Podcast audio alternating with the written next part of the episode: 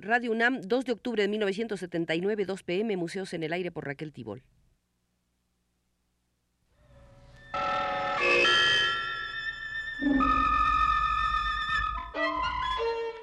Radio UNAM presenta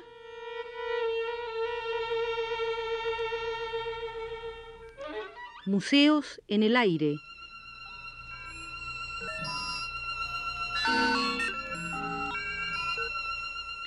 Programa a cargo de Raquel Tibol.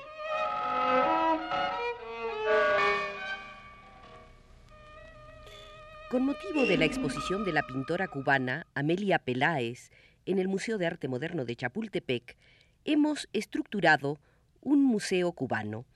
El pasado martes hicimos una detallada visita a la sala de la Peláez, muerta a los 71 años de edad en 1968. Hoy, si a ustedes les parece, tomaremos de guía a David Alfaro Siqueiros. Ustedes dirán, ¿por qué David Alfaro Siqueiros? porque hace 36 años, en La Habana, el coronelazo sustentó una conferencia a manera de carta abierta a los pintores y escultores modernos de Cuba. Decía así, Estimados oyentes, en esta ocasión no pronunciaré una conferencia, leeré simplemente unas cuantas cuartillas en forma de carta abierta para los pintores y escultores modernos de Cuba que exponen en esta sala. Acevedo, Jorge Arche, Cundo Bermúdez, Enrique Carabia, Mario Carreño, Diago, Carlos Enríquez, Eberto Escobedo, Felipe Orlando, Max Jiménez, Wilfredo Lam, Mariano, Luis Pedro Martínez, Rafael Moreno, Amelia Peláez, Fidencio Ponce de León, René Portocarrero, Domingo Ravenet, Daniel Serra Badué, Víctor Manuel Estopiñán, Eugenio Rolando Gutiérrez, Alfredo Lozano, José Núñez Buz, Teodoro Ramos Blanco, Manuel Rodulfo, Juan José Sicre.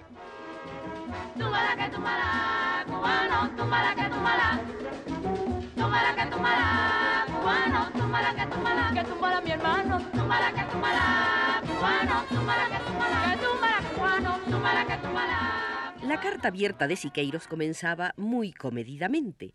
Colegas y amigos, como ustedes saben, yo he sustentado ya seis conferencias en La Habana.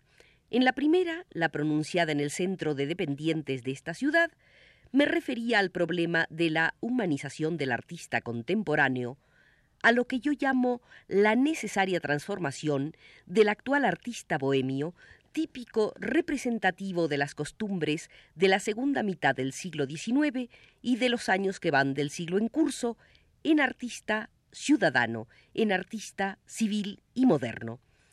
Al encuentro del artista hombre en suma, del mundo presente y próximo futuro similar en las particulares condiciones de hoy, al hombre artista militante de la entera vida de sus pueblos que actúa durante los mejores periodos anteriores del arte.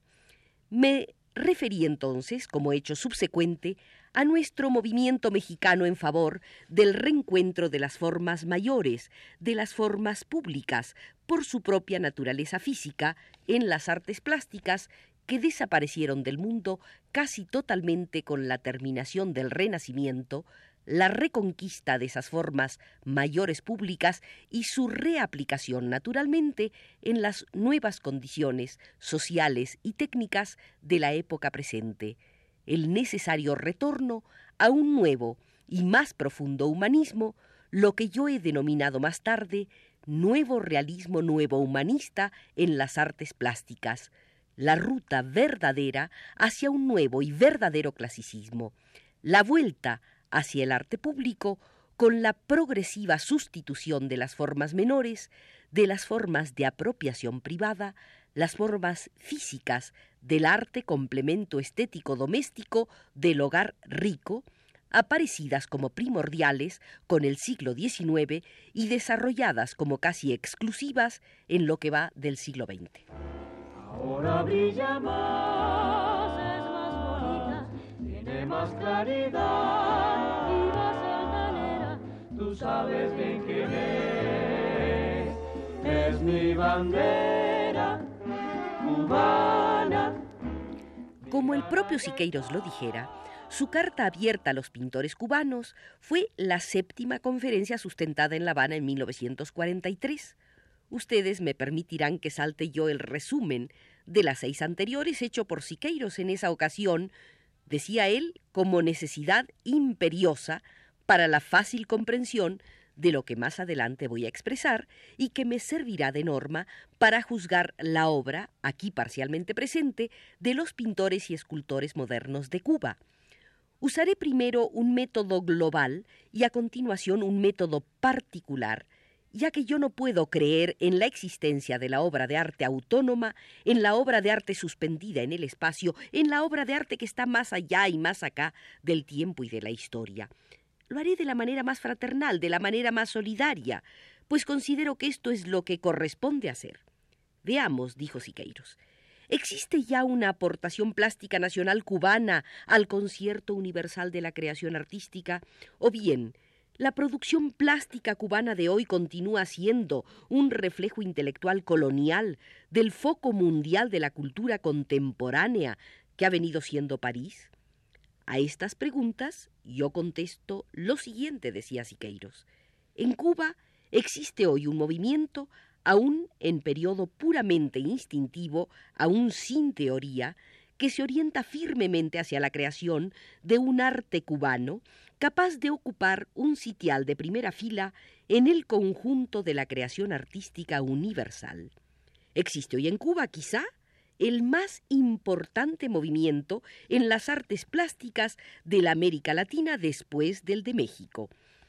En ninguna parte de la América Latina, inclusive en México, se encuentra un grupo más numeroso de buenos pintores como el que hoy existe en Cuba.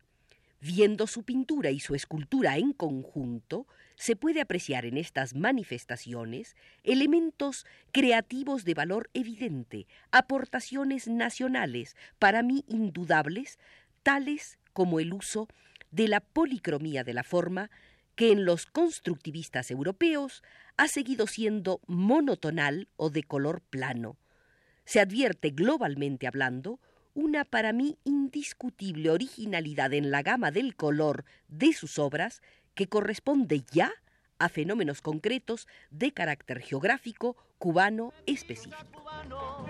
Esta sí es la razón, ya tú lo ves, no se cayó. Que no se quede nadie a nadie sin aprender a leer, tú ves, ya tú lo ves, no se cayó.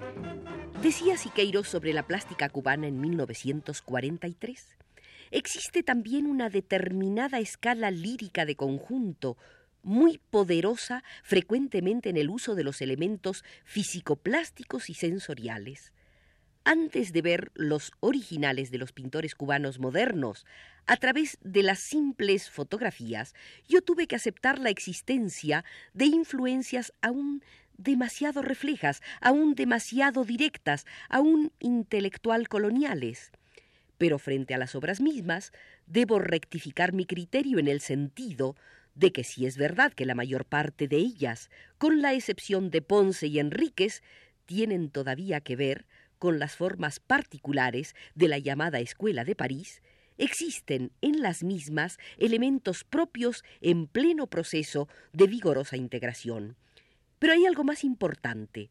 En la pintura y la escultura de los artistas modernos de Cuba se observa un impulso colectivo indudable y este impulso colectivo a través de toda la historia ha sido precursor del surgimiento de verdaderas escuelas. Así fue en la antigüedad, así en la Edad Media, así en el Renacimiento. tengo que decirte algo. Hoy es domingo, compay, a coger la afilen las guamparas, que ya yo me voy. Afilen machetes, que aquí ya yo estoy.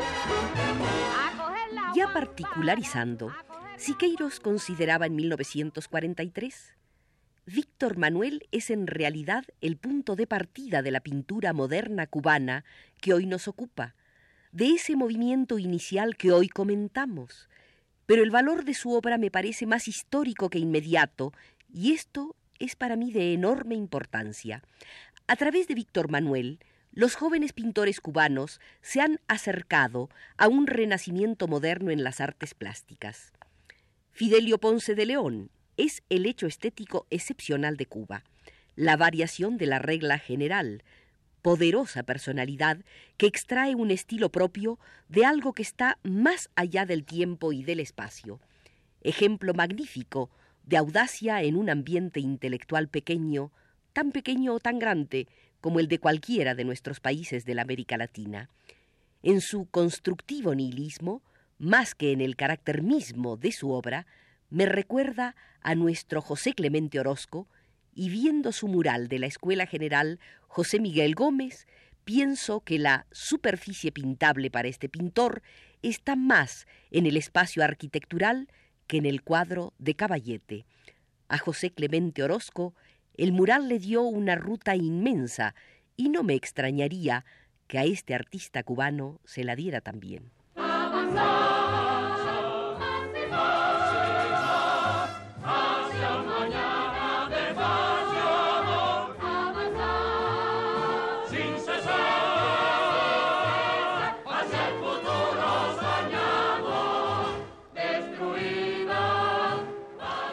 Lectura parcial de la carta abierta de Siqueiros a los pintores cubanos, conferencia pronunciada en La Habana en 1943, viene a cuento a causa de la exposición de Amelia Peláez que ustedes pueden ver en el Museo de Arte Moderno. Veamos entonces con especial interés qué opinaba Siqueiros hace 36 años de una de las más importantes artistas cubanas cuya personalidad ya estaba perfectamente establecida. Amelia Peláez, con todo el proceso de su obra delante de mis ojos, decía Siqueiros, es el ejemplo más extraordinario para los artistas cubanos y de cualquier parte de cómo debe aproximarse un artista vigoroso a las corrientes modernas de París. Durante algún tiempo pintó como Juan Gris, como Picasso, como Deren, siempre en plan de magnífico esfuerzo profesional, siempre en acto de magnífico oficio, siempre en ritmo de insuperable disciplina, y después retornó a su país, se saturó de las cosas de su país, las tocó con toda su emoción, las estudió con el mismo sólido método con que había estudiado la pintura moderna de Francia, y desde hace algunos años, tanto con sus dibujos como con sus pinturas, les está entregando a ustedes y nos está entregando a nosotros algo que bien pudiera llamarse la base del próximo escalón de la pintura cubana, la base de un escalón en que la pintura cubana empieza a ser factor creativo internacional. Y no creo exagerado afirmar que esta mujer pintora sea la mejor mujer pintora en todos los países en el momento presente. En todo caso, yo no conozco otra de valores plásticos más serios. Pero ¿cómo pudo ocurrírsele a Amelia Peláez ponerle marco a ese magnífico mural pintado al temple con que enriqueció la colección que tenemos delante de los ojos? A esta pintora yo puedo profetizarle que el rectángulo estático del cuadro le vendrá pequeño dentro de poco tiempo y que ese espacio arquitectural será su nuevo campo de operaciones. Ojalá y no me equivoque, le decía Siqueiros a Amelia Peláez, y aunque esta artista hizo algunos pocos murales, la verdad es que siguió apegada al cuadro de Caballete, donde se siguió expresando con la fuerza original y cubana que el mexicano le reconocía. Todos los niños del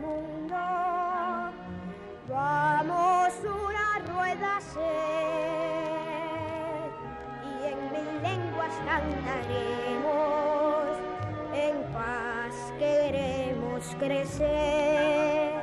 En su larga exposición verbal que sería imposible encerrar en el Aéreo Museo de esta tarde, Siqueiros predicaba en 1943. Los artistas cubanos necesitan, pues, la brújula de una teoría, de una doctrina estética básica, aunque ésta por lo pronto sea muy inicial.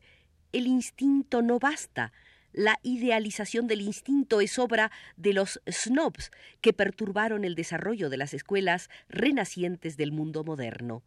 Ustedes necesitan adquirir, aunque sea inicialmente por el momento, una base analítica.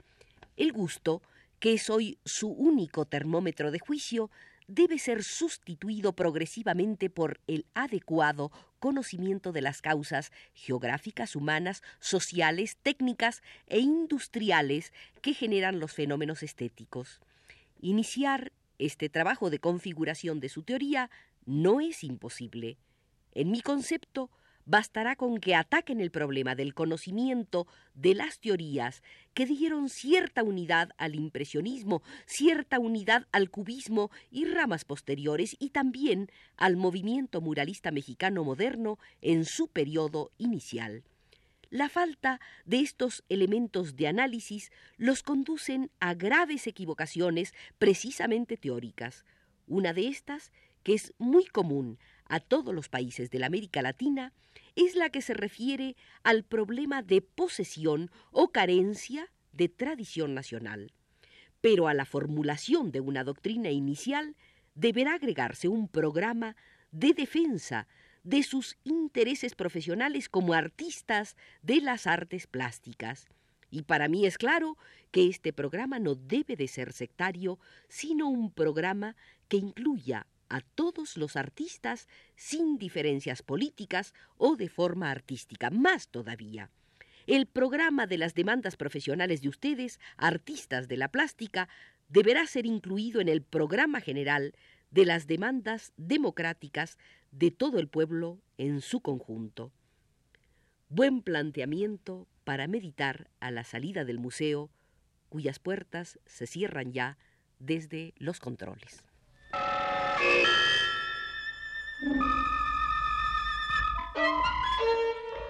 Este fue Museos en el Aire.